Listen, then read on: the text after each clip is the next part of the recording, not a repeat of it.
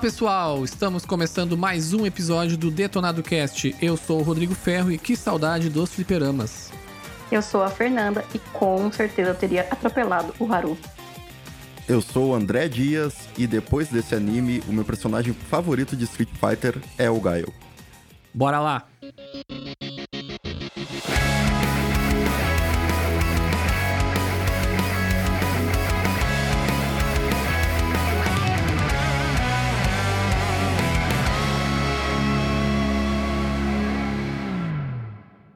Vamos lá então. No episódio de hoje, vamos falar sobre um anime que já estávamos ansiosos para falar desde que a gente assistiu, que é o High Score Girl. Um anime que está hoje disponível no Netflix e nós vamos falar um pouco sobre ele hoje. Para esse episódio, trouxemos aqui uma convidada especial, a Fernanda. Oi! E já virou aí uma expert no, no High Score Girl. Como é que tá, Fernanda? Tudo bem? Oi, tudo bom? Oi, gente, prazer. Muito bom estar aqui. É, eu tô muito feliz de falar desse anime, porque eu não sou muito de ver anime, então eu sou bem difícil de agradar, e esse virou um dos meus favoritos da vida. Como é que é o prazer com, com sotaque paulista? prazer. Não, não é pauli... paulista do interior. Paulista do interior, prazer. e antes da gente começar a conversar sobre, sobre o assunto principal, eu só gostaria de lembrar a todos das nossas redes sociais, tanto o Twitter quanto o Instagram, que é detonadocast. Estamos sempre postando lá as novidades sobre os episódios e algumas outras curiosidades. Também recentemente entramos no Twitch, twitch.tv detonadocast, onde sempre que der vamos fazer algumas lives, principalmente agora no verão americano que está acontecendo vários eventos digitais das grandes empresas, principalmente por conta da pandemia. Sempre que der um tempo ali a gente vai fazer uma live acompanhando para dar nossas opiniões é bem legal. Então, nos sigam lá quem tiver interesse nisso.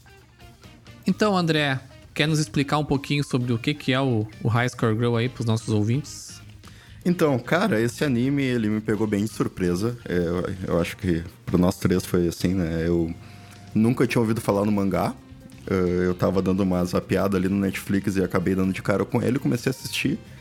E, cara, desde que tu olha a capa dele, é clara a referência, principalmente aos fliperamas, mas ele tem um contexto histórico que pega a evolução dos videogames na década de 90 ali muito forte. Sim. Ele era originalmente um mangá, tá? Ele foi escrito pelo Rensuke Oshikiri. E, cara, ele foi publicado entre 2010 e 2018. E uma curiosidade, ele foi publicado pela Square Enix, empresa que a gente conhece bastante de jogos aí. E que eu tenho percebido que ela publica muitas coisas é, no Japão, fora dos jogos também, né? Eu vi vários é, animes recentemente no, no, no, Netflix que tu, cara, se tu olhar a abertura, aparece ali, published by Square Enix. E é uma curiosidade aí que eu não, não fazia ideia. É, também não sabia. Mas como eu falei, o anime ele se passa ali no início da década de 90, ele acompanha alguns adolescentes. Uh, da, que estão na, nessa transição, né, entre o fundamental que eles têm lá e o junior high, que seria o que a gente chama aqui, no sul a gente chama de ginásio, né, que é a da quinta ou oitava série. Fundamental. É, mas é, o, é a segunda metade do fundamental, né? Eu não sei se tu Sim. chamavam de ginásio na tua época, mas para mim era.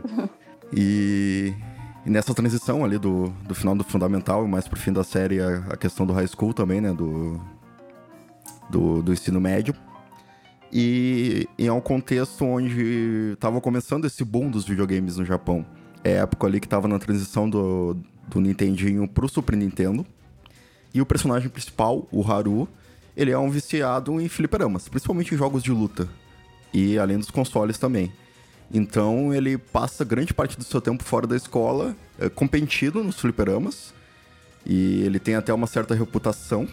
E do nada, é, aparece essa garota, a Kira Ono, que ela é uma colega de classe dele. E ela é totalmente oposto dele. Enquanto ele é aquele aquele clichê de, de nerd gamer, né? Que não tem muitos amigos, não é muito popular. Ela é uma garota rica, de uma família com, bem tradicional, bem rígida, inclusive, né? E que tem que, às vezes, dar essa escapada, né? Pra, pra sair desse ambiente hostil que ela tem dentro de casa para jogar os fliperamas. E no primeiro encontro deles, eles já jogam Street Fighter 2 no fliperama. E aí começa a se desenrolar toda a trama, porque ele fica muito de cara por ela ser muito melhor que ele. É, High Score Girl. Exatamente. Aí, o girl. Mas o cara, o, o anime ele é uma, uma carta de pros fãs assim, o pessoal cresceu na década de 90, início dos anos 2000. Eu, pessoalmente, eu não tinha muito é, essa questão do fliperama quando eu era criança, porque eu cresci em cidades que não tinham. Mas mesmo assim, tu consegue uh, perceber as outras, os, as outras semelhanças, a questão de ter esses arcades de rodoviária, que a gente chamava aqui, né? Tu vê arcades, ele passando na rua, aí às vezes tem um arcade todo quebrado, sabe? É uma coisa sim, que a gente sim. vê muito no Brasil aqui. Uhum. Questão dos videogames, de ficar trocando o jogo com os colegas, de ir na casa dos colegas para jogar. Então, cara, é bem. Dá pra se identificar muito com esse anime, assim. E eu, por um outro lado, como eu não sou a gamer, né? Eu, não, eu criança joguei muito pouco e tal. Até eu, que estou um pouco de fora, eu consegui me identificar com um monte de situação. Sim, sim. É, como o André disse, ele é uma, uma grande carta de amor, né? A, aos videogames dos anos 90 e ele principalmente pega aquela fase ali do boom dos arcades, né? O boom dos fliperamas Sim. no mundo inteiro, na verdade, né? Não só no Japão. Mas o Japão, diferente né, de outros países, eles ainda tem uma cultura muito forte, né? Dos fliperamas até hoje. Coisa que acabou não acontecendo tanto no Ocidente, que isso aí foi diminuindo cada vez mais. Mas quem cresceu na, nos anos 90 principalmente, mas quem tem né, essas, essa ra essas raízes mais gamers, ou conhece o fliperama mesmo, acho que vai, vai se identificar bastante com a série. Uhum. E eu vejo, a, principalmente a história da série, como uma união de duas coisas, de dois nichos ali, né? Porque primeiro tem essa parte dos videogames, que é óbvio que, que chama mais atenção.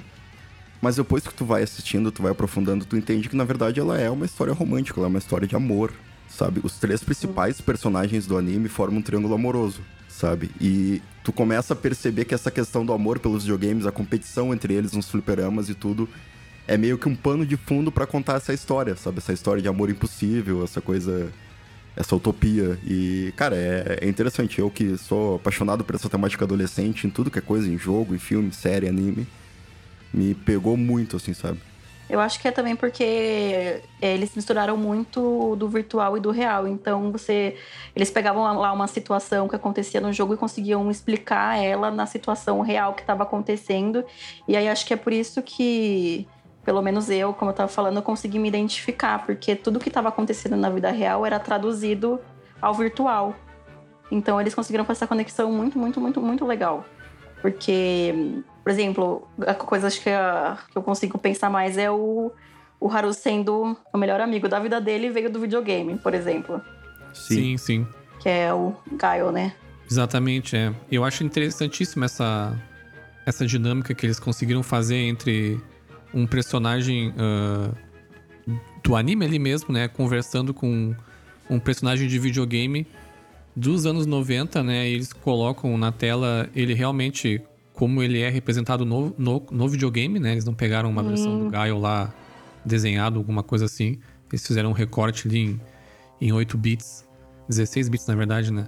Isso. E, eu acho muito legal isso. E colocaram e foi muito legal. E uma curiosidade legal é que quem dublou o Gaio no anime foi o dublador original dele no, no, no jogo. Bah, eu não sabia. É, eu, eu, é. eu, também eu fui pesquisar alguns easter eggs, que tem um, um monte, né? Muito. E esse foi um dos, dos que eu achei. E eu acho interessante como eles conseguem dar uma profundidade para personagens que eram de jogos de luta, cara, que não tem uma certa profundidade de história, né? É óbvio que a gente uhum. tem filmes de Street Fighter e tudo, e desenhos. Mas não são personagens tão explorados, assim, não é um, uma, aquela coisa que te chama pelo roteiro. Afinal, é um jogo competitivo, aquele jogo ali para te sentar e no fliperama e jogar contra um amigo teu. Mas, cara, eles dão uma profundidade tão grande que eu, que eu até comentei. Tipo, eu no Street Fighter eu sempre joguei com quem? Eu sou apaixonado por Street Fighter. E depois de ver esse anime, eu fiquei apaixonado pelo Gaio, porque o Gaio é o preferido do, do Haru. E ele sabe todos os golpes e tudo. Então, essa conexão que acontece e essa profundidade adicionada ao personagem, sabe? É como se tu pegasse um personagem uh, antigo e conseguisse dar relevância para ele uns 20 anos depois, sabe? Mesmo sendo uma coisa datada já, sabe? Uhum. Sim, sim. O autor do mangá, né, ele comenta que a história do, do mangá é a história dele, né? Ele cresceu ali, na, mas ele teria mais ou menos a mesma idade né, que o Haru teria hoje em dia. Algo em torno aí, sei lá, talvez de 40 anos mais ou menos. Então ele tinha aí seus 10, 12 anos ali no início dos anos 90. E, e, é, e é, legal porque ele, os dois principais personagens que acompanham né, a, a jornada dos, dos dois dos principais ali, né? Que é a Ono e o Haru, é o Gaio e o Zangief, que são dois uhum. personagens não tão famosos, né? Quando se fala em Street Fighter, sabe? Exato. E são os, os personagens favoritos dos personagens e, né, consequentemente, os que mais aparecem, assim. E é legal que já nos primeiros episódios tu consegue ver essa, esse comprometimento, né? Da produção do anime ali, também do, do, do escritor do mangá com a realidade. Porque, cara, às vezes ele para tudo e mostra ali como fazer um golpe do Gaio. Te mostra na tela os botões que tu tem que apertar, sabe? Então eu achei isso fantástico. Ele tem, para quem já jogou, e também para quem nunca jogou, é muito interessante isso, sabe? Sim, esse foi um dos pontos que mais me interessou, assim, já no primeiro episódio, já. Ele fala lá do Gaio defensivo, né? Isso. E é claramente algo escrito por alguém que entende, né, do videogame. Tipo, não é aqueles. Tipo, ah, vamos falar de videogame aqui, vamos falar qualquer bobagem. Não, ele realmente tá falando de coisas reais e coisas bem. de experts mesmo, assim, bem aprofundadas, assim, não é algo superficial, como é que dá um Hadouken, sabe? Não, é tipo. Um troço bem profundo mesmo. É, isso que você falou, além dos, dos golpes, é muito doido como tudo, todas as informações, as datas, os aspectos dos jogos, tudo que tá acontecendo é tão verídico, assim. É meio doido de ver, assim, parece que você tá vivendo o momento com eles. Por exemplo, quando lançam um videogame novo, parece que você tá acompanhando o lançamento do videogame, sendo que você tá vendo um anime que tá retratando isso. Mas é tão... É, a pesquisa foi tão apurada, assim, foi tão bem feita que, que não, eu não sei nem explicar. eu, me, eu me sentia lá, entendeu? Quando estavam acontecendo as coisas. E também os detalhamentos, tipo, cada videogame, cada detalhezinho, as coisas que eles fizeram, eu achei muito, muito bem feito. Não, e, e, é um registro praticamente histórico, né? Tu pode, se tu tem é. um filho, um sobrinho, tu consegue mostrar pra ele, olha, quando eu cresci foram esses videogames que tinha. Porque ele passa, né? O, o anime ele se passa por uns dois ou três anos, se não me engano, né? Ali entre a primeira não. e segunda temporada tem não, uma transição. Mais. Não, é mais. mais? É... Vai até 97, 98. É, começa. É, tem uns. Que ano que ele começa? 92, 93? Ele começa em 91 e vai até 97. Seis. Acho. acho. que é 96. É, 96, é. Acho... É que eu, eu lembro que era. Que o finalzinho era em julho de 96. Então ele tem todas essas referências. Por exemplo, o Haru, a cada vez que falam que vão lançar um novo Street Fighter, ele fica ansioso para ser o Street Fighter 3. E é uma coisa que quem viveu a época teve que viver essa ansiedade, porque o Street Fighter 3 morou ali. Na verdade, o, o anime ele só tem até a segunda temporada, né? O mangá já terminou, eu não sei como é que vai ser a continuação, se eles vão continuar, porque teoricamente a história não acabou, né? Mas é. no, o anime termina um ano antes de lançar o Street Fighter 3. Então eu gostaria muito até de ver o Haru jogando Street Fighter 3, numa Sim. continuação. Aliás, André, isso me lembra que eu, eu, na hora de fazer a pesquisa eu achei uma citação da Mako, Makoto, que é a, que é a irmã da ONU, né? Uhum. Ela fala assim pro Haru. É, então, esse é o Street Fighter Alpha 2, e quando é que sai o 3? É como se os jogos evoluíssem sem andar pra frente. Tipo o relacionamento, o relacionamento entre você e a ONU. E é bem isso, porque, sem dar spoiler, spoiler do final, e pensando nisso que você acabou de falar, faz total sentido. Sim, totalmente, né? Não, e o lançamento dos consoles, né, cara? Nos primeiros episódios ali tu já vê que, por exemplo, o Haru ele é um pouco fora da curva. Ele gosta de uns consoles que não são, por exemplo, os que são o, o hype na época. Então, uh, os colegas dele estavam todos animados com o Super Nintendo e ele estava super animado com o PC Engine, né? Que aqui pro, pro ocidente veio como Turbo Graphics.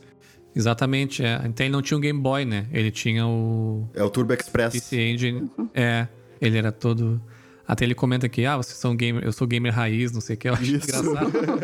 eu acho engraçado que eles fizeram umas traduções uh, engraçadas no português, é quem assistir dublado, assim. Eles falam umas coisas bem modernas, mas naquele contexto dos anos 90 fica engraçado, assim. Eles falam umas gírias meio anos 2010, assim, no contexto dos anos 90. ficou, ficou engraçado. Um dos pontos que vocês comentaram hum, da questão até histórica, né, da questão dos consoles ali, o que dá muita veracidade para tudo, e eu acho que com certeza o anime não seria o que é se não fosse por isso, é o fato deles usarem games e consoles reais, né? Uhum. Uma coisa que eu nunca vi assim em nenhum outro. Geralmente se usa coisas fictícias, né? Quando se fala em videogames na, em qualquer tipo de mídia, assim, fora do videogame, o videogame ele é sempre uma coisa meio. Ou fictícia, ou no máximo um nome, assim, mas não, não, nunca aprofunda muito, assim, né? E, e nesse caso, eles vão profundamente, assim, passam por praticamente quase todos os consoles que estavam em voga naquela época, assim. E os jogos, e mostrando os jogos ali, sabe? Mostrando os golpes, mostrando como é que é. Gameplay real, né?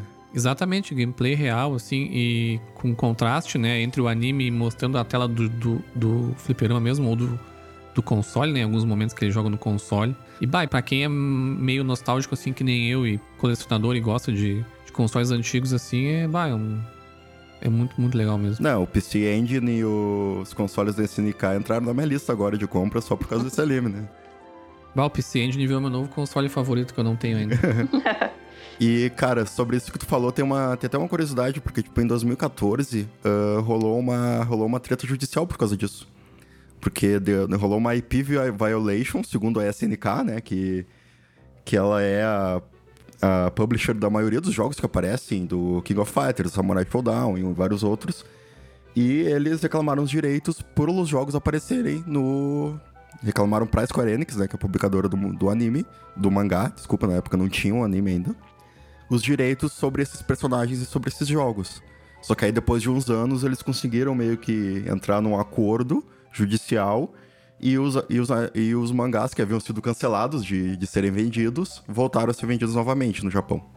Ah, legal. Ah, e foram, bom, né? cara, foram mais de 100 instâncias de personagens. Pra te ver a quantidade de referências que tem dentro do, e isso só da SNK, né? Isso nem chega na. Por exemplo, no Street Fighter, sabe? Que é, acho que é a maior referência que tá dentro do, do anime. Sim. Sim, sim. É, e, e, e, vai passando pelos consoles, né? PC Engine, ele fala bastante do Nintendinho, do Super Nintendo. Aí acontece o lançamento do PlayStation e do Sega Saturn. E como sempre o Haru, ele é mais. Da, ele, no caso do Sega, entre o Play, ele foi pro Sega Saturn, ele fala que ele é o time Sega lá. Sim. Então. É legal ver essa, essa transição, assim, do. E tem uns memes reais no meio ali, né? Porque ele pega o, o console da SNK lá, o, o MVS, que é aquele que usava os cartuchos reais de, de arcade, né? Pra te jogar. Não, desculpa, desculpa, não é nem isso, é o Neo Geo CD. Não é nem o MVS, é um pouco depois. E, cara, o Neo Geo CD, pra quem teve na época ou pra quem conhece, ele é um console que tinha um problema muito grande de tempo de loading. Não era só o loading inicial do jogo. Era sim, o load sim. antes de cada luta, porque era mais para jogos de luta, né? Por ser console da, da Neo Geo, né? Da SNK. E no anime aparece, ele vai jogar lá e fica real, literalmente na tela de loading ali, ele fica um minuto mostrando, sabe? E, os pensamentos que vem na cabeça dele enquanto está carregando o jogo. Sim, é muito boa essa cena aí. eu ri muito. Eu acho legal também a parte que ele fala que ele tá. Que ele tá juntando dinheiro para comprar o Virtual Boy. Isso.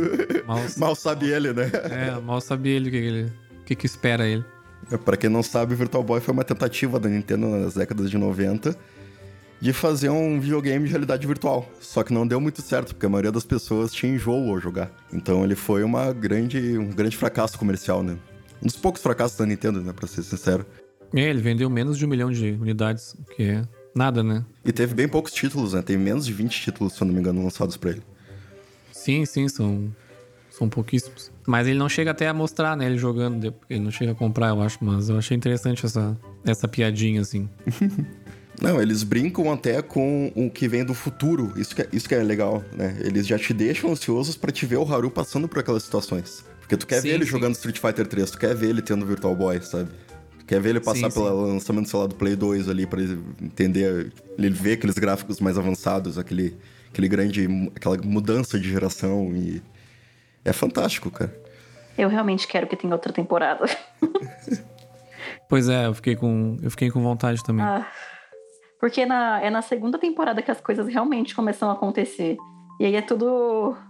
Vai acontecendo muito rápido, você vê tudo muito rápido e aí você quer mais e não tem mais. Sim, sim. As temporadas elas não são muito equilibradas, né? Na verdade, até eu tava vendo que acho que os três últimos episódios da primeira são, na verdade, aqueles OVA, né? Que são aqueles Isso. filmes pra TV, uhum. eu acho que eles têm lá no, lá no Japão. Mas eles adicionaram ali porque faz todo sentido, né? Tem o mesmo tamanho do episódio e encaixa perfeitamente, assim. A segunda temporada é um pouco menor. Então achei que ficou um pouquinho. Não ficou tão equilibrado ali. É. Mas não chegou a atrapalhar, assim, só. Não, é porque a primeira tempo, é, temporada ela foca em construir essa relação entre o Haru e a Ono. Sim. Então, por isso que vai passando e você se identifica bastante com eles. Eu acho que é por isso que é até um pouquinho mais longo para você se aprofundar na história deles. E aí é na segunda que as coisas realmente começam a acontecer, tem é, entram novos personagens, você se identifica com outras pessoas também. Aí eu acho que essa é a maior diferença entre um e outro. E, e acho que é por isso que dá tanta vontade de ter mais uma temporada. Porque você, você quer ver o que aconteceu, você quer ver eles maiores, você quer ver o que aconteceu com os personagens menores também. Não, e já falando em personagens, eu acho legal a gente entrar no assunto, né? Antes de ir mais a fundo, porque eu acho que para mim o melhor da, do anime, além das referências, são os personagens. Uhum. Tem uma grande identificação com eles, tem toda essa coisa adolescente que eu falei que eu gosto muito. E tu tem vários tipos, né? O Haru é aquele cara que tem a mãe super protetora, que. Amo ela. Mas também, mas também gente boa, ela é um ótimo personagem, né? E, e, a Ono é aquela pessoa de uma família tradicional, ela tem uma instrutora com ela sempre, ela tem que fazer aulas de piano, de balé, acho que é. Então ela é. Ela faz todas as aulas que existem no universo, ela faz. É, então. É, é, o tempo de diversão dela é quando ela escapa e vai para os fliperamas. E ela tem um recurso de narrativa muito legal para mostrar justamente, apesar de ser essa coisa popular na escola de todo mundo adorar, querer namorar ela, ela não fala. É. Só que no, no anime não diz que ela é muda. O Haru até se pergunta às vezes, né, como piadinha ali dentro, ah, tu é muda, não sei o quê. Mas ela não responde, né, claro. e... Mesmo assim, e mesmo assim a gente consegue entender tudo que ela tá sentindo, o que ela tá passando. É, é utilizado muito, por exemplo, o Zangief, né? Que é como se fosse uhum. o personagem favorito Sim. dela ali, enquanto o Haru tem o, o Gaio. E. Enfim, é um recurso narrativo muito legal, porque tu consegue se apegar ao personagem mesmo ela não falando uma palavra, hum. sabe? Enquanto a partida, né? Depois de alguns episódios da primeira temporada, é introduzindo a Hidaka, que ela é como se fosse uma garota, né, que entra depois na classe do Haru, quando a Ono tá passando um tempo fora, né, que tem alguns episódios que ela fica fora do Japão ali. E ela acaba se apaixonando pelo Haru. E por causa do Haru, uh, o vô dela é um. É, ele tem uma loja que tem alguns fliperamas, né? É o pai dela, né? É, o pai. É o pai. É o pai. Ah, tá, desculpa. Só porque ele tem cabelo branco, você falando que é o vô. é que japonês geralmente é tudo. É tudo mais senhor, assim, né? Mas. É essa, essa, essa, figura mais avô, assim, protetora e, e sábia, né? Mas enfim. Hum. E ela começa a se interessar porque ela se apaixona pelo Haru e vê que ele gosta muito de videogame e começa a querer competir com ele também para se aproximar dele. Então, a, a série tem vários personagens de apoio, mas os principais são esses três, né? Por isso que eu falei no início que formam um, um triângulo amoroso, porque a série é muito é. sobre romance também, né? O Haru, ele durante a série, sem dar muito spoiler, ele vai entendendo o que, ela, o que ele sente pela ONU, sabe? Que no início era aquela raiva, aquela competição, que ele queria superar ela. Mas depois ele vai entendendo que esse sentimento, na verdade, é uma paixão, é um amor por ela, né? Ele quer ficar junto dela. O que eu acho mais genial, assim, na construção dos personagens, principalmente do Haru, assim, é que essa, esse conflito dele com os próprios sentimentos, assim, é uma coisa muito real, né? Principalmente Sim. quando tu é pré-adolescente, adolescente que não tem noção de como é que as coisas funcionam, assim, né? Uhum. Então, muitas vezes ele, de certa forma, ele até esnoba, né? Uma, algumas delas, assim, ou as duas, em alguns momentos. Sim. Mas ele não faz isso porque ele é trouxa ou porque ele tá querendo, uh, né? Porque não, não gosta delas, alguma coisa assim. Ele faz porque ele simplesmente ele não entende o que ele tá é. sentindo, é. sabe? Ele sabe que ele gosta de estar perto da ONU, mas ele não entende que é um sentimento a mais do que isso, sabe? Sim. E eu acho esse, essa, esse arco narrativo, assim, esse, muito legal, assim. É, a história toda fala muito da, de inocência, né? Quão inocentes são os sentimentos e mesmo assim quão verdadeiros são. Se tu traçar uma timeline desde o primeiro encontro deles até o final da segunda temporada, é, é como se fosse as fases do amor, né? Principalmente do amor adolescente. Tem a negação, tem a fase do, do, da saudade, sabe? Tem a fase de tu realmente admitir o que tu tá sentindo. Isso é muito bem colocado durante a história, né? Sim. Sim, sim. A Hidaka também passa, né, por, essa, por essas dúvidas, né? Mas ela um, um pouco mais rápido do que, do que o Haru, né? Ele já, ela já entende que, que gosta dele. E o arco dela é justamente, né, essa, essa conquista, essa tentativa de conquista, né? Por parte dela, assim, do, do Haru, né? É um dos arcos mais uhum. legais, assim. Se não o mais legal. É, e, e, ela, até um certo momento, ela tenta ser a ONU, né? Ela tenta ser a melhor no videogame, ela treina, ela joga, ela empresta jogo para ele. tem um certo arco ali que ela empresta o Play para ele poder jogar um jogo, sabe? Porque como ele era fã da SEGA, ele só tinha o Saturn. Então tem tudo isso. Aí... Ela pede pro pai dela um Play só pra, só pra isso, né? Isso, só isso. Pra emprestar pra ele. O, o que eu acho legal da, da Hidaka, do arco inteiro dela, assim, é, é o quanto ela, ela, vai amadurecendo, né? Durante a, durante a série, assim. Sim. É, o que eu vejo nela, principalmente, é o autoconhecimento. Porque Com você certeza. vê que no começo ela era muito perdida, assim, ela não sabia quem ela era, ela era quietinha, é, ela não, não era próxima de muitas pessoas, e conforme vai passando, é, é que, ao meu ver, eu já falei isso pro André uma vez, é, é, a história da Hidaka para mim não é a história dela de amor com o Haru. Para mim a história dela é essa. Ela ter se, indo, indo, se conhecendo e tal, e no final tem. Ai, eu ia falar um spoiler. Mas é um spoiler Pode, de boa. não tem problema. É só de cabelo. É. Que no final ela corta o cabelo igual quando ela era novinha e você vê que ela, ela se encontrou. E isso acho que foi, acho a parte mais legal dela, que ela se encontra ao longo dos anos. É uma emancipação do que os outros acham e do que ela quer projetar é... sobre ela mesma nos outros. Né? Ela vai se emancipando. Exatamente. E virando uma pessoa plena durante. E que é também uma. Se tu traçar também a timeline, como eu falei, é... são fases da adolescência, né? Uhum. Mostra mais de um, de um lado, né? E ela realmente, né, mostra o, realmente o, o, um amor verdadeiro, né, por ele, né? A ponto de, de abrir mão, né, de muitas coisas né, para ver ele feliz, né? Essa parte é bastante interessante, assim. Eu gosto muito do arco da Hidaka, uma das personagens mais legais, assim. Eu, acho, eu fico entre ela e a Ono sempre pra minha, minha, minha favorita, mas a Hidaka ela é muito massa. Minha personagem, a minha personagem favorita não é nenhuma das principais. É a Makoto. A mãe do. Qual é? A mãe. Não, a. Não, a irmã da, da ONU. É, é que eu acho que eu me identifico muito porque ela não entende muito pelo que eles estão passando, ela tenta entender, ela sabe que um pedaço disso é culpa dela e ela tá o tempo inteiro tentando ajudar. E aí eu me identifico muito com ela, eu acho ela muito legal. Mesmo que tudo bem que demorou para ela aparecer, mas eu acho que quando ela entrou, é, eles evoluíram um pouco, porque eles come ela, ela começou a tentar mostrar para eles o que eles estavam sentindo, o que eles não estavam vendo. Não, e a amizade, a amizade dela com a mãe do Haru é muito bonitinha também. Ah, eu adoro. a Makoto, ela, ela é também um. Tu consegue ver que ela é um grande recurso de narrativa para mostrar o oposto da ONU, né? É. Porque ela passou por tudo que a ONU tá passando por ser da mesma família, por ser irmã dela. Elas, por ser a primeira filha, eles botavam essa esperança nela que ela fosse a pessoa que ia cuidar da empresa deles quando crescesse, uhum. que ela ia se casar com, as pessoas, com a pessoa que eles determinassem. Então, Sim. ela tinha toda essa pressão de estar tá fazendo coisas e tal. Só que ela se rebelou. Então, ela Sim. se rebelou e se libertou de tudo isso contra a família, sabe? E ela é uma pessoa muito mais extrovertida. Ela fala, né? Diferente da, é. da Kira. ela então, fala bastante. É, então ela entra ali para fazer esse contraponto na família, né? É, e é muito interessante ver somente ela ao lado da ONU, que a ONU ela parece ser certinha, ela por trás parece que ela é perfeita e você vê que a Makoto é falha, ela faz erra tudo errado. É, ela, ela, como você falou, ela é o oposto, assim, é... Mas ao mesmo tempo elas complementam, é quase um, um, um yin yang, as Sim. duas. É, ela traz uma dinâmica bem legal ali, né? Quando ela entra, né?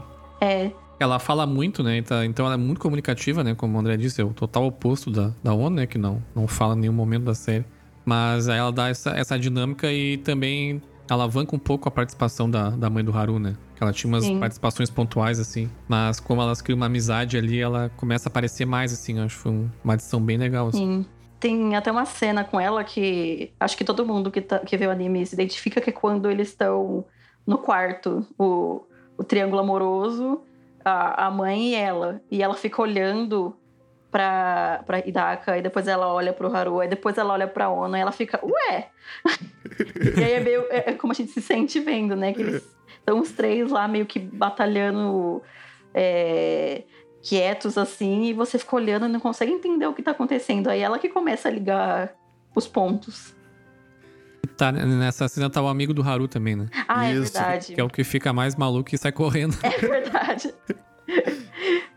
Ele também é um personagem bem interessante, é. porque é. ele meio que faz o contraponto do Haru, né? Tipo, de tentar fazer com que o Haru se dê de conta do, é, eu gosto muito dos dele. sentimentos dele, né? Mas eu, o Haru, ele vive no mundo da lua, né? Eu me identifico muito com o Haru, porque eu era exatamente desse jeito quando eu era na idade deles, assim, completamente no mundo da lua. Então, eu acho interessante que tem esse contraponto, que é o amigo dele dizendo, cara, ele, e eu acho engraçado que ele não fala na cara, né? Ele tenta dar umas dicas assim. Uma, pra ele perceber sozinho. E ele não, não, ele não consegue, ele fica de cara. Não, e é aquela coisa bem de comédia mesmo, né? Porque ele fala uma coisa e o Haru chega numa conclusão totalmente diferente, né? é, é, o Haru é muito louco. Por isso que eu falo que com certeza já teria atropelado ele, mesmo que fosse por querer, sem querer. Eu tenho certeza que já teria atropelado ele. Ele me irrita um pouco, eu gosto muito dele, mas ele me irrita. É, é. Não, tem, várias, tem várias partes que, que ele, ele, ele, irrita mesmo. Porque... Eu acho que isso faz parte de criar atenção, né, pra quem tá assistindo a série, porque o anime, porque como é um pace lento, né, é um anime, então ele tem um pace mais lento, apesar de ter poucos episódios para desenvolver algumas coisas. Uhum. Então tu fica naquela, vai Haru, vai Haru, tu consegue, fala pra ela, não sei o que, admite teus sentimentos. Sim. E demora, sabe? Demora muito para acontecer. E tu fica naquela tensão, querendo que ele se dê de conta, que ele faça, que ele vá atrás. E cada passo tu vai comemorando junto com ele, sabe? Sim. Ai, eu queria tanto falar de uma cena que não pode falar. Ai, meu Deus. Mas pode falar. Só vou falar uma, falar uma coisa. É, último capítulo, ele indo para um lugar com um monte de gente apoiando ele. Ah, sim, essa cena, essa cena é muito boa. É, eu, eu achei a coisa. Eu achei tão significativo eu acho que, tipo, todos os videogames se juntando para ajudar ele mostra essa ligação do, do virtual e do real, sabe? Tudo que ele já passou acompanha ele para o que ele que ainda vai ser muito bom para ele, acompanha ele para o futuro. E aí eu achei isso muito significativo. É, mas dá, legal. dá para falar sem spoiler porque basicamente ele tem que chegar num ponto correndo antes de uma coisa acontecer. Só que no, no trajeto os personagens de videogame começam a ajudar ele. Então. Ai, muito lindo. Quase chorei. Uma coisa que acontecia muito pouco, que era os personagens saírem da cabeça e realmente terem impacto no, no mundo real ali, né? Do, do anime, na, uhum. na cidade, começa a acontecer. Que daí, tipo, um, um vai lá e, e, fecha um sinal de trânsito, outro vai lá e para um carro. Tudo pra ele conseguir chegar na hora, né? E aí une todos os personagens que ele passou durante toda a série, desde os personagens do Street Fighter ali com o Gaio, personagens do Samurai Showdown, do King of Fighters e por aí vai, né?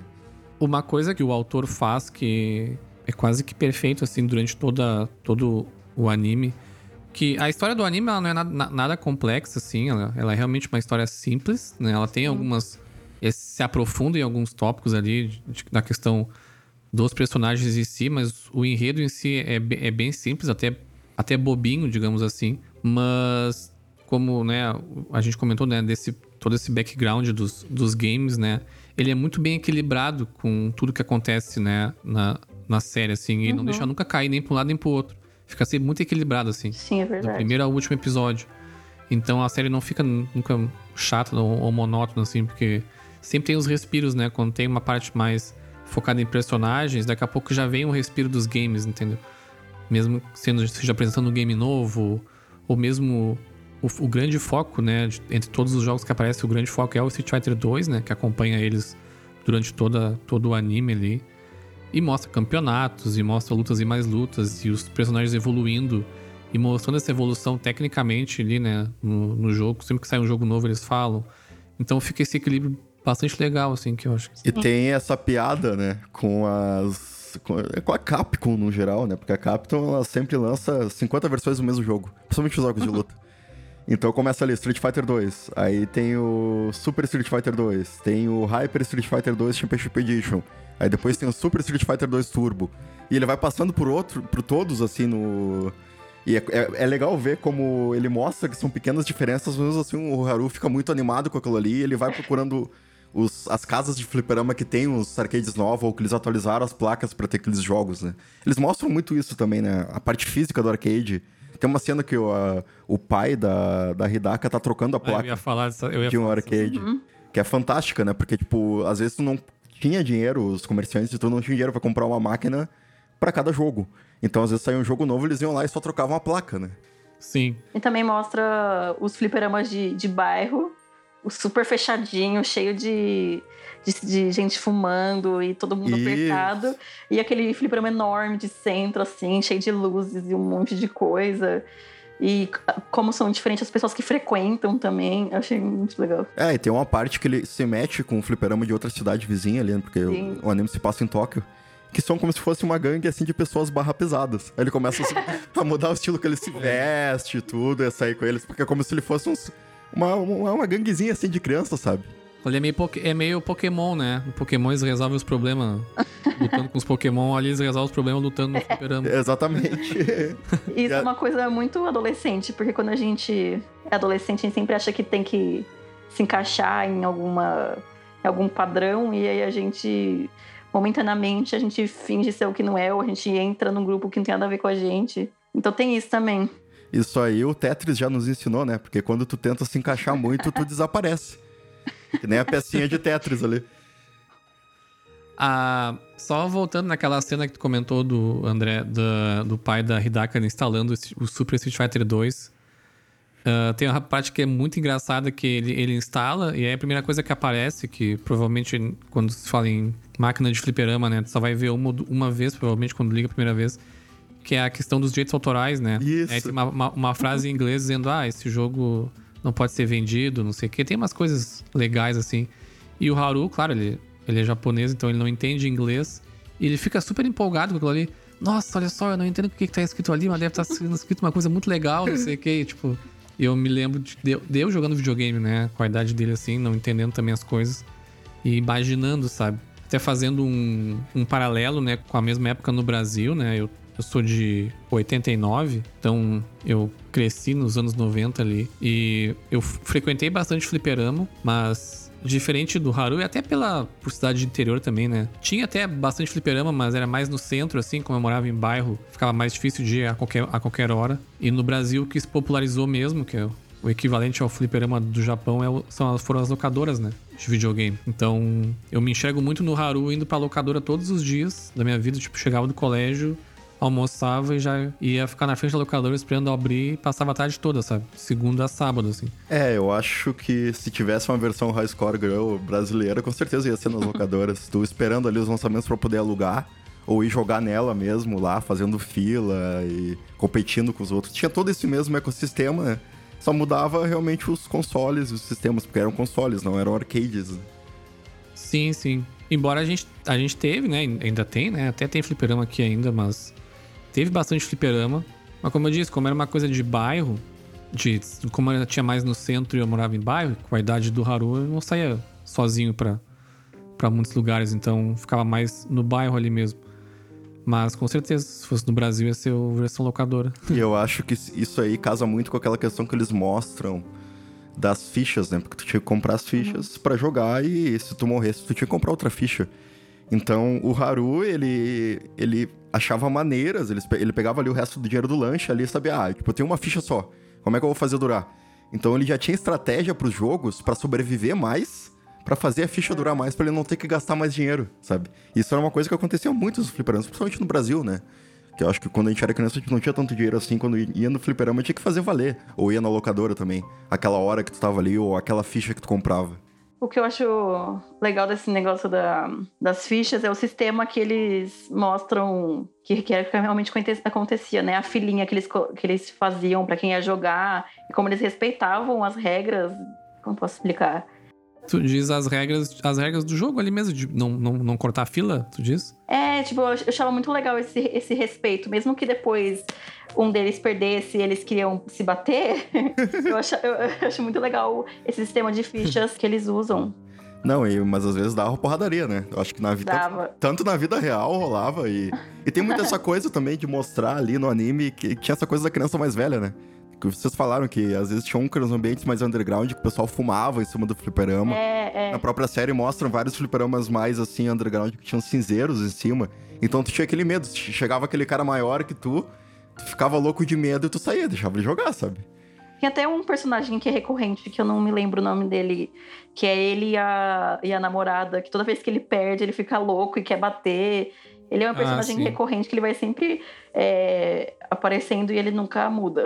É que ele é super bimado até, né? Ele não, é. não aceita perder. É. Sim. Mas no Brasil tinha essa coisa também do fliperama. Eu lembro da, da minha mãe, assim, pensar que fliperama não era uma coisa tão, tão boa quanto uma locadora, por exemplo. Porque realmente tinha essa, essa vibe mais pesada, assim, sabe? E realmente tinha muito adulto, né, na, no fliperama, enquanto nas locadoras eram mais crianças adolescentes, assim. Eu lembro de passar mais de uma vez, assim, jogando em fliperama. Quando, às vezes, quando eu ia no centro com a minha mãe, ela ia fazer as coisas dela e eu ficava no fliperama jogando. Eu tava jogando, sei lá, Marvel vs Capcom. E aí chegava um cara mais velho, assim, ia botar a ficha, né, contra, contra mim, assim. E provavelmente ia me ganhar, né, porque eu era criança ruim, assim. Eu achava legal que geralmente eles falavam assim, ah eu vou esperar aqui, quando tu estiver quase perdendo, eu, eu aperto start e a gente joga mais uma aí, né? Tu vai te fuder, vou te ganhar, mas pelo menos tu joga mais um pouquinho, assim. Tipo, rolava isso, assim, mas achei legal. Não, e eu acho que aqui no Brasil tem, tinha muitas coisas dos ambientes, até porque, cara, muito lugar de bairro e tal era até pequeno, né? Se tu parar pra pensar sim, e... Sim, sim. E tinha os fliperama de bairro pesado, assim. Eu lembro que essa minha mãe não deixava eu ir, assim. Às vezes um lugarzinho assim, que era um, tipo, um, um botequinho e tinha uma máquina, assim, sabe? Mas aí nesses aí eu acabei nunca, nunca frequentei assim, frequentava os mais, os mais direitinho, digamos. o que é contraponto com São Paulo, que os maiores fliperamas são em shoppings, eles ainda existem, alguns nem fecharam. É, em shoppings grandes, então você ia para passear e implorava para que normalmente é, era nos andares de baixo, para ir pro andar de baixo para ir no, no fliperama do shopping. Aqui era Aqui é bem, era bem diferente, né? Porque aqui é cidade grande, então na maioria dos shoppings tinha o fliperama. Aí agora fechou a maioria, né? Mas ainda tem o Hot Zone. Então ainda existe, apesar de quando você entra, parece um deserto que nunca tá cheio. Mas aqui tinha bastante. Eu acho que essas, essas partes de jogos dos shoppings é uma coisa que tem muito aí no sul também, né? No, principalmente Porto Alegre, nas capitais, aqui em São Paulo, é uma coisa que deixou viva por muitos anos aí essa questão uhum. do fliperama, porque quando o pessoal todo começou a mudar para as locadoras e começaram a abandonar esses barzinhos que tinham os fliperamas e tal, onde continuou tendo mesmo foi nesses shoppings. Eu lembro muito de ir em viagens de escola para ir no cinema, sabe? Quando eu morava do lado de Porto Alegre, a gente ia lá para ir no cinema. E tinha um tempo que eles deixavam ir no fliperama. E esse era um, foi um dos maiores contatos que eu tinha, sabe? Eu gastava ali uma, duas fichas para jogar um ou outro jogo. Eu lembro de ver muito esses jogos, assim, eles tinham, acho que eles até hoje muitos jogos tradicionais, Mortal Kombat, Street Fighter, King of Fighters, junto com aqueles outros brinquedos de fliperama, mas o que me interessava mesmo eram os jogos, né? Sim. É, aqui no, no interior, eu lembro de na, na, no boom ali, né, anos 90, início dos anos 2000, tinha bastante, assim. Hoje em dia tem um no shopping, que é desses estilos de shopping mesmo, né, que tem um monte de coisa, aí tem uma máquina ou outra ali no cantinho. E ainda tem um que é remanescente das antigas, assim, que a princípio tá funcionando. Até eu passei. É, o pool bar, é famoso aqui da cidade. Eu passei lá esses dias. Eu tava fechado, mas eu acho que é por causa da questão da, da, da pandemia. E depois que eu assisti a série, eu até já me coloquei como meta ir lá jogar um Street Fighter lá quando, quando passar tudo isso aí. Porque realmente isso aí é uma. A, no ocidente inteiro, né? Tipo, meio que. Que, que passou, né? Esse boom, assim. Lá no Japão ainda continua bem forte, né? Os, os arcades, não tanto, claro, quanto foi, né? Mas eles têm essa cultura, tem vários jogos ainda hoje que estreiam e lançam, às vezes, primeiro no, no, no fliperama, no, no arcade. Por exemplo, o Tekken 7, o último jogo do Tekken, saiu primeiro nos arcades. Sim. Né? Uma, uma coisa inimaginável, assim, para cá, né? Para esse mercado, assim. Então, acredito que para eles seja bem legal essa parte. Se eu quero ir pro Japão pra, pra jogar. Com... E, e, eu vi muitos vídeos que realmente ainda tem lá e aqui no ocidente se transformou num artigo até de luxo, se tu olhar pra pensar, né? Uhum. Porque, cara, eu já vi muitos documentários sobre, sei lá, cantores, superstars aí, tu vai ver na casa deles os caras têm alguns arcades originais ali. Tava vendo esses dias um do, do Matt Shadows, né, do... Que é o vocalista do Avenged Sevenfold. E ele tem os arcades originais do Mortal Kombat na casa dele, porque quando ele cresceu jogando em fliperama. E quando ele ficou famoso e teve grana e tal, ele quis comprar pra ter lá, sabe? Sim, sim. Então se tornou, e tem essas empresas hoje em dia que fazem com Raspberry, com emuladores e tudo, que tu pode comprar pra tua casa. Então isso acho que tá revivendo um pouco, né? Se falar daquelas que a gente já conversou, né, Ferro? A Arcade One Up, eu acho que é, que são as empresas americanas ali que lançam edições especiais de arcades antigos, né? Da Tartaruga Ninja, do Street Fighter e tal, com com a placa original, só com a versão mais reduzida para te ter em casa, então. Sim, sim. Não, o mercado de nostalgia, né? É, aliás, é uma coisa que eu queria perguntar para vocês. Depois que vocês acabaram o anime, vocês também só queriam pensar em jogar Street Fighter, porque pouquinho depois eu fui, eu fui pro André e a gente ficou, sei lá, quase duas horas jogando. E aí, por acaso, né? Sim, a gente jogou com. O Gaio. É. O Gaio e o Zangief. é, o Gaio e o Zangief. Eu, eu, eu, eu peguei o Zangief e eu ganhava sempre. Então, Tá. Eu acho que a ONU deixou. eu falei que eu nunca jogava de Gaia. a ONU deixou uma herança. Vocês também ficaram com essa vontade, tipo, de, de jogar? Porque foi, pra mim foi instantâneo. Acabou, eu falei. Mas eu quero ir agora nesse fliperama. O que eu faço? O que eu faço agora? em quarentena ainda, né? É, nossa. Também se sentiram assim?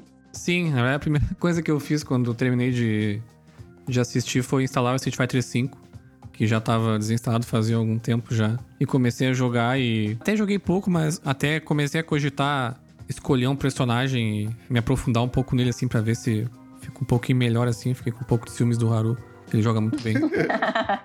Mas sim, porque Street Fighter, Street Fighter é um jogo que me marcou muito a minha infância, assim, é um dos meus jogos favoritos da, da vida, assim. Eu também. Mas andei um pouco afastado dele, né? principalmente nesse último, no 5, embora eu goste bastante. Mas a série me, me reviveu essa vontade de jogar, assim. Uhum. Agora tá instaladinho aqui. Não, e para mim foi a mesma coisa, cara. Eu, eu tenho uma paixão muito grande, um pouco tardia, né? Porque fui jogar um pouco como quando criança eu tinha o famoso Famiclone, aí depois eu fui ter PC. Aí na época do PC eu comecei a emular muitos dos jogos que eu só tinha jogado em casas de amigos e, ou que não tive o console. E, cara, o que me pegou na época eu lembro que era emular a versão de arcade do Street Fighter 3, que para mim é o melhor até hoje, sabe? Por isso que eu tenho toda essa vontade do Haru ver o Street Fighter 3 ali, porque ele trouxe tantas mecânicas novas pra época e, enfim, é, seria bem legal esse, esse crossover aí. E, cara, também, a primeira coisa que eu fiz foi, foi jogar um Street Fighter depois que eu terminei o, o anime. E a segunda coisa que você fez foi procurar arcade para comprar. Exatamente, tô procurando ele. eu não sei onde é que eu vou enfiar aqui, mas. O meu sonho de consumo é ter o da Tartaruga Ninja, o, original. Mas é o tipo de coisa que até nem se acha no Brasil. Não sei que fim que deram. Porque até aqui, na, na, aqui em Pelotas, mesmo no interior, nos anos 90 ali, a gente jogava nas, nas máquinas originais, assim, né? Aquelas máquinas que tinham um jogo só. Sim. Totalmente customizável, os botões, tudo, tudo. Depois, ao, ao, com o tempo, elas foram sendo substituídas pelas máquinas que basicamente dominam hoje, que são as multijogos, né? Uhum. Que não são nem máquinas oficiais, eu acho. Eu acho que o que popularizou isso aí foi a máquina do, do Neo Geo, né?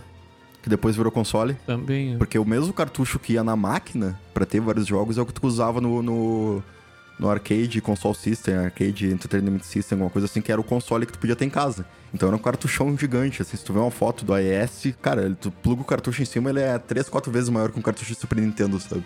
Sim. Ele ia dentro de uma máquina de arcade mesmo.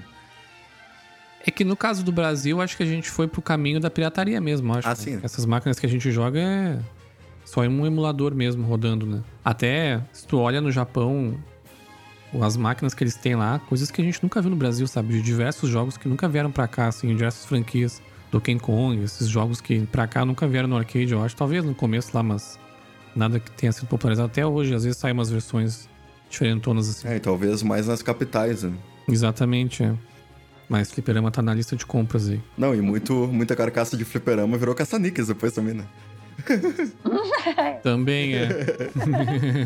Isso você achava em todo lugar. Ah, é. Não, muita mãe acha aí que até hoje que, que os fliperamas são um caça-níquel.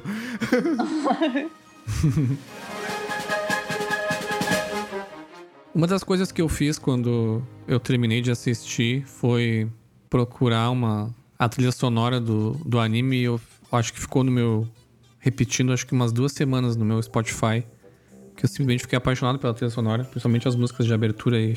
As duas de abertura e as duas de finalização, né? Cada temporada tem, tem uma diferente. E queria saber a opinião de você sobre a trilha sonora em geral, assim. É, eu acho as aberturas fantásticas e as músicas são muito boas, elas puxam muito pra essa coisa 8, 16 bits, né, dos jogos e e até os efeitos sonoros, né? Esses efeitos sonoros bem de anime ali, quando surge um pensamento, quando ele baixa alguma coisa, as onomatopeias. São coisas muito videogame, ele puxa muito para essa nostalgia em todo, toda a direção de arte também e no sound design né, do, do anime. É mais uma coisa que entra na história para você se aprofundar mais ainda no que tá acontecendo. Sim, dá um ótimo contraponto ali, né? Sim. A trilha sonora não foi tão marcante para mim, tirando as aberturas. Sabe? Até porque não tem, tem pouquíssimas músicas no meio, né? Dentro dos episódios. As aberturas são muito boas. Sim, sim. O estilo visual puxa já muito. O primeiro ali já é ele passando na, sentado na cadeira da escola e pensando nos jogos, né? Então passa nas janelas ali durante a abertura todos os jogos preferidos dele. Então ele já usa muito desse estilo visual, tanto no som quanto no, no desenho em si, pra, pra transmitir essa coisa bem fliperama, bem videogame, né, nos anos 90. Sim, sim. É, não, é bem. A música de. A que finaliza o... a primeira temporada me marcou bastante, assim. Foi, acho que a minha música favorita do, do anime inteiro, assim. É, e falando um pouco fora da, da história original, é, no final do, do ano passado começou a sair o High Score Girl Dash, que é a história focada na Hidaka. É, bem, vários anos depois, ela está com quase 30 anos, se passa em 2007, e ela é uma professora é, de ensino médio, eu acho, se eu não me engano. E a primeira coisa que você percebe, lendo o mangá, é que ela não é mais aquela Hidaka que a gente conheceu. Ela tá, ela tá para baixo, ela não tem muito muitos amigos, ela não, não tem na, na, é, namorado, não tem noivo, não tem nada. Tanto que a história começa num casamento e a primeira coisa que a amiga dela fala é isso, que ela tem quase 30 anos e ela é só uma professora e que ela não, não se relaciona com ninguém. E a história ainda é muito curta, só tem seis é, edições, então agora, na, no final da quinta e da sexta, eles estão começando a falar um pouquinho mais de videogame mas eu não vejo a hora de sair mais. Porque você, eu pelo menos consegui ver diretamente como o videogame mudou a vida dela, porque essa Hidaka que a gente tá vendo é muito parecida com aquela lá que foi introduzida. Então ela dá pra ver que ela tá muito para baixo, ela não é ela mesma mais. Os alunos dela chamam, chamam, falam que ela é chata, que ela é sem graça, que ela não tem personalidade. E quem viu High Score Girl sabe que, principalmente no final, você vê como ela aflorou. Ela tem uma personalidade bem forte. E o que eu gostei também do, do mangá, que apesar de ainda não ter, eu acho que não vai aparecer é, a Ono e o Haru, tem alguns personagens do anime. Tem o, o Doi Genta, que é aquele que tem os brilhinhos na cabeça. e o, o Mia, é Miau, né? Que é o amigo do Haru. O, o Dói, ele também é professor, ele é professor de educação física e o Miau ainda não falou muito dele, mas é super legal aparecer eles depois de tantos anos eles ainda terem alguma conexão.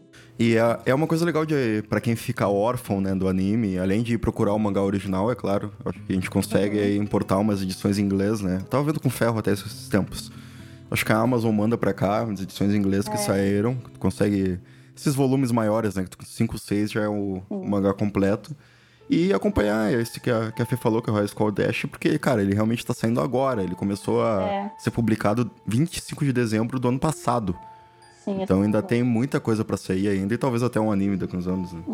É. Eu tô muito ansiosa para ver, porque, por enquanto, eles estão focando em dois personagens do, dos adolescentes, que agora eu não consegui ainda gravar o nome deles, mas é um menino e uma menina essa menina ela quase que pratica bullying com todo mundo, ela é meio agressiva e o menino ele é super quietinho, mas ele fala. ele é super quietinho. E por enquanto tá mostrando ela com PSP, já, já é uma coisa que mudou um pouco, então já tá falando desses consoles portáteis, que é portáteis com a tela cheia de cor, essas coisas, coisa, uma coisa um pouquinho mais moderna. E ele mostra o primeiro contato dele com um fliperama. Então os, flipera, os, fliper, os fliperamas vão voltar na, na história e tá super legal. Só que uma coisa que eu tô muito curiosa é que a Hidaka, ela odeia ver as pessoas jogando. Então eu queria saber, eu quero muito saber por que o videogame se tornou um vilão na vida dela, porque ela, quando ela vê alguém falando de videogame, ela fica até nervosa, assim. Alguma coisa aconteceu. Então. Culpa do Haru, né? É. é, e, no, é, e no final dessa, dessa última edição que saiu, que eu li, que foi a sexta, Adivinha o que, que eles jogam? Street Fighter. Sim. acaba, acaba assim.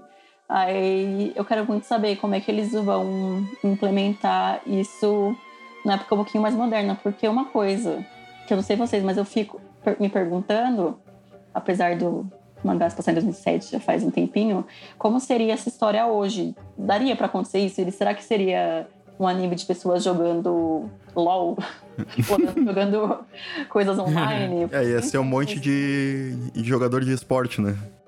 É. Ia ser muito chato, né? É. A história seria Tudo. eles lá numa, numa arena, cada um em um time, e jogando com um telão atrás. Seria isso. Pode falar, Rodrigo, dessa vez eu vou concordar. Eu sei que tá vindo na tua mente aí. Que antigamente era melhor. Essa, aí eu, dessa vez eu concordo. é. Ia ser tudo pelo Discord, né? Os papos hoje.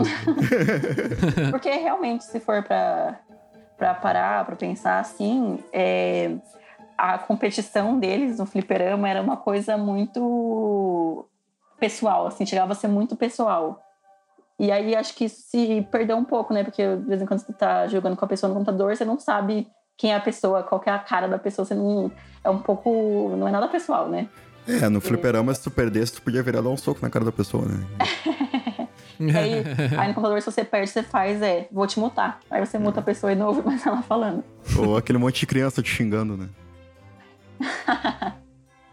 Só pra, pra finalizar da questão do, do mangá, o mangá ele, tá, ele, ele já tem três versões já da. Três números né, da, da versão em inglês. Ela tá saindo ainda. Ela encontra bem fácil na Amazon, a do, a do Brasil. Né, vem, vem importado, mas eu acho que eles têm estoque aqui no Brasil, então chega no mesmo tempo normal, assim. Eu até quero começar a comprar Cada volume está em torno de entre 60 e 70 reais, fica variando o preço assim. E já tem até as pré-vendas já dos números para frente. Vai até 2021 ou 2022 de números, acho que se não me engano são são quase 10 números que já tem pré-venda, eu acho. Então, quem gostar bastante do anime e tiver interesse em, em ler o mangá, por enquanto né, só em inglês. Pesquisei algumas coisas, se tinha alguma editora aqui no Brasil que tinha, pelo menos, comentado alguma coisa de interesse, sim, ninguém comentou nada por enquanto, né? É uma pena. Pois é. Pois é. Porque é muito. É muito tá se falando muito pouco. Poucas pessoas conhecem. No, no Netflix ele tá super escondido. É, ele, só tá, ele só aparece, no meu caso, só apareceu porque eu vi outro anime que é uma, não é parecido, mas é quase, né? Que foi o Kakegurui, que é sobre jogo de mesa. Aí eu acho que o Netflix linkou a isso e apareceu, porque se não fosse isso, eu acho que nunca apareceria. É, para é. mim foi a mesma coisa, porque eu fiquei é. órfão do Kakeguru e ele, come... ele me recomendou vários, é. e esse foi um deles, sabe? É, aí eles. Não tá chegando para as pessoas. Então ninguém conhece, ninguém sabe o que, que é. E eu acho que se chegasse e essa é, para um público específico seria tão bom, porque se, se, realmente as pessoas que jogam conhecessem esse anime, aí ele ia explodir, porque tem muita, muitas pessoas pelo mundo que gostariam, mas ele é tão pouco divulgado ainda que, infelizmente, pouca gente tem esse prazer que é ver e conhecer a história e se apaixonar, porque se as pessoas tirassem um dia da vida delas para ver uns cinco episódios, elas entenderiam. E aí e super ficaria famoso e, e tanto que igual você, você falou que é, su, é super cara a edição do, do mangá, porque não tem aqui, não tem nenhuma editora que comprou os direitos, nem nada. É, então é super difícil achar coisas para comprar da, do, da, do mangá, da, do anime. E eu não vejo a hora disso ir pro mundo e as pessoas conhecerem de verdade e se tornar uma coisa mais acessível, porque por hora é pouquíssimo acessível. Não, até porque tem uns Sim. chaveiros maravilhosos que eles lançaram ah. deles, deles sentados no arcade, assim, cada personagem. Ah. E não, e... e não tem ninguém que, que venda aqui, é. sabe? e, tem, e tem uma figure que eu tô apaixonada que ela só custa a 800 a mil reais. Caralho. que eu não vou comprar, porque realmente deve vir. Deve ter. É, deve ser uma edição que ele. Foi uma tiragem pequena, então deve, deve tá super caro para vir para cá, porque ainda não é conhecido. Até eu olhei aqui o primeiro número né, dessa versão em inglês. Saiu em fevereiro desse ano, então é bem recente mesmo. Uhum. Agora, nesse momento, está R$ reais na Amazon.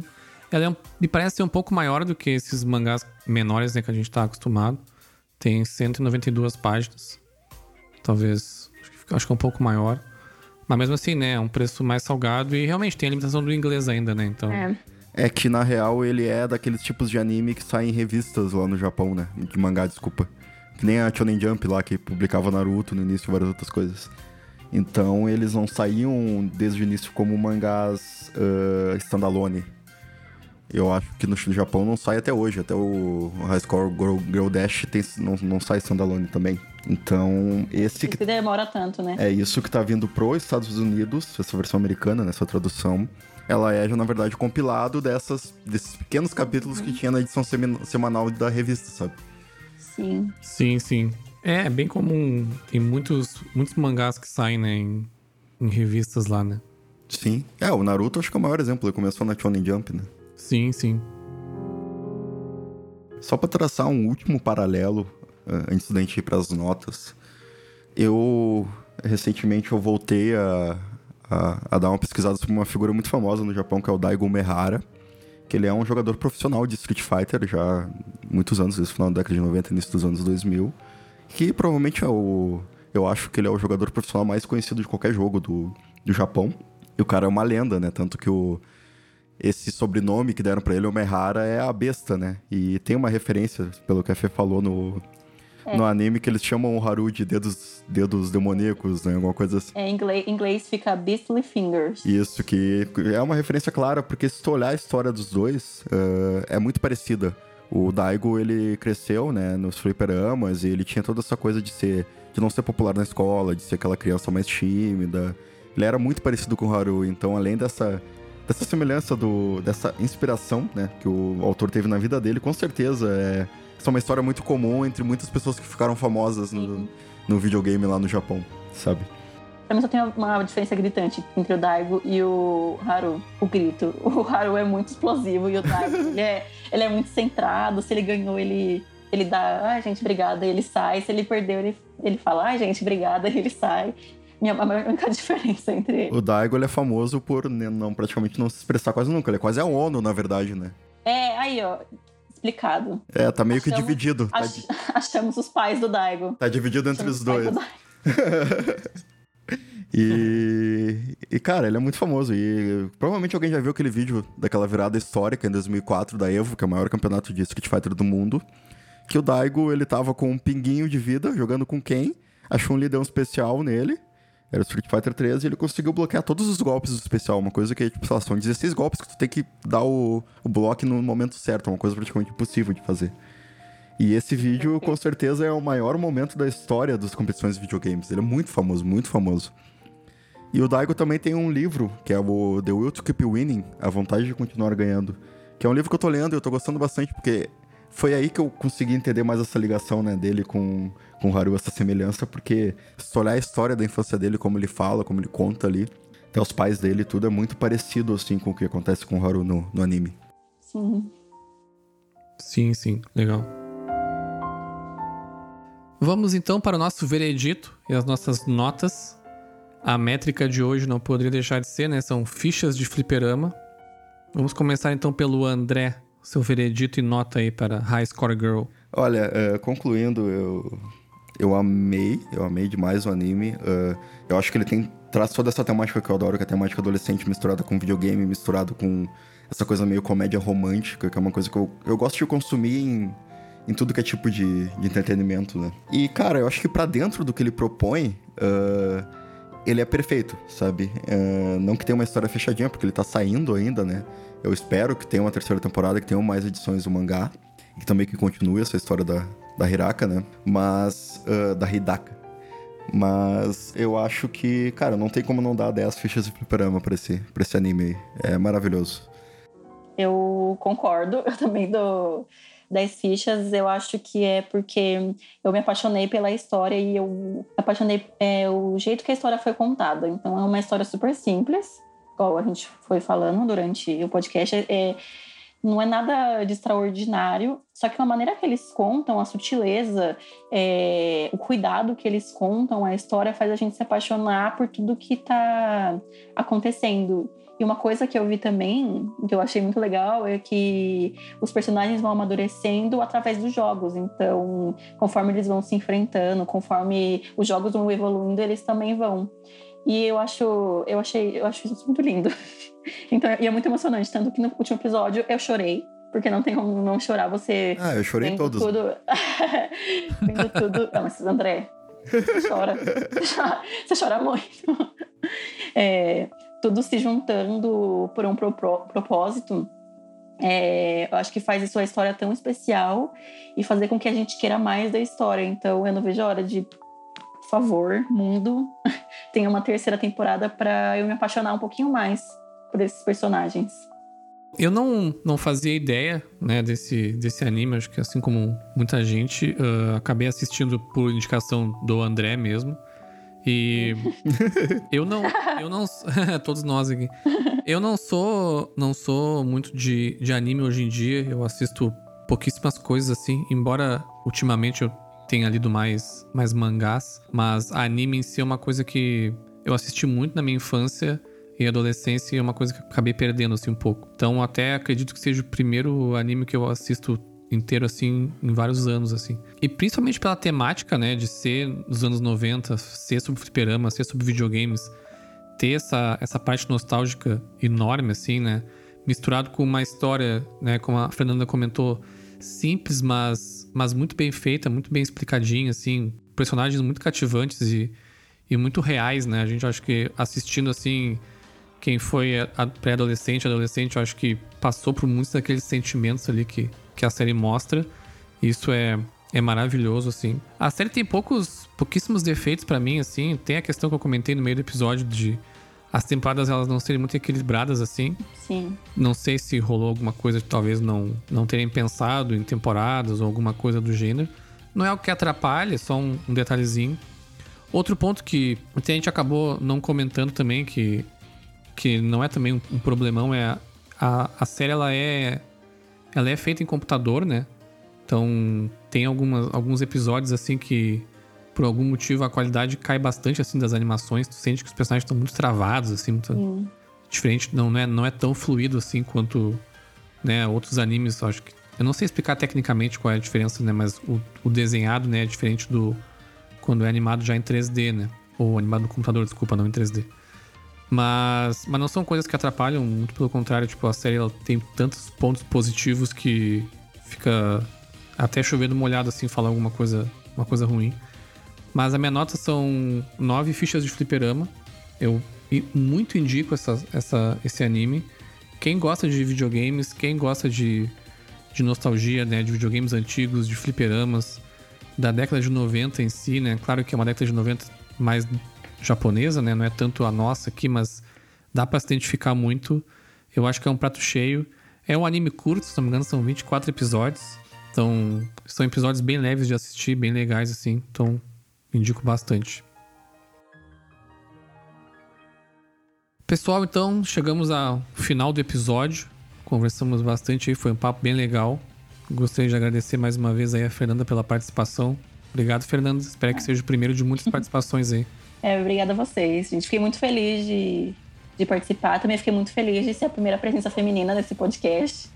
Espero é, que... Olha aí, olha aí. Um marco, um, espero um marco que... aí, ó. Uh, espero que no futuro vocês possam também chamar outras mulheres para falar, porque eu conheço muita, muita, muita mulher que gosta de, de jogar. Então eu espero que. É que tem muita coisa ainda pela frente. Mas sucesso para vocês, eu amei participar. Obrigado. Legal. E é isso então, pessoal. Só relembrando mais uma vez, quem quiser nos seguir nas redes sociais, arroba DetonadoCast, tanto no Twitter quanto no Instagram. Também estamos no Twitch, twitch.tv barra DetonadoCast. Temos nosso e-mail também para quem quiser mandar sugestões, comentários, é detonadocast.gmail.com. E é isso aí. Nos vemos no próximo episódio. Tchau. Tchau, tchau. Falou.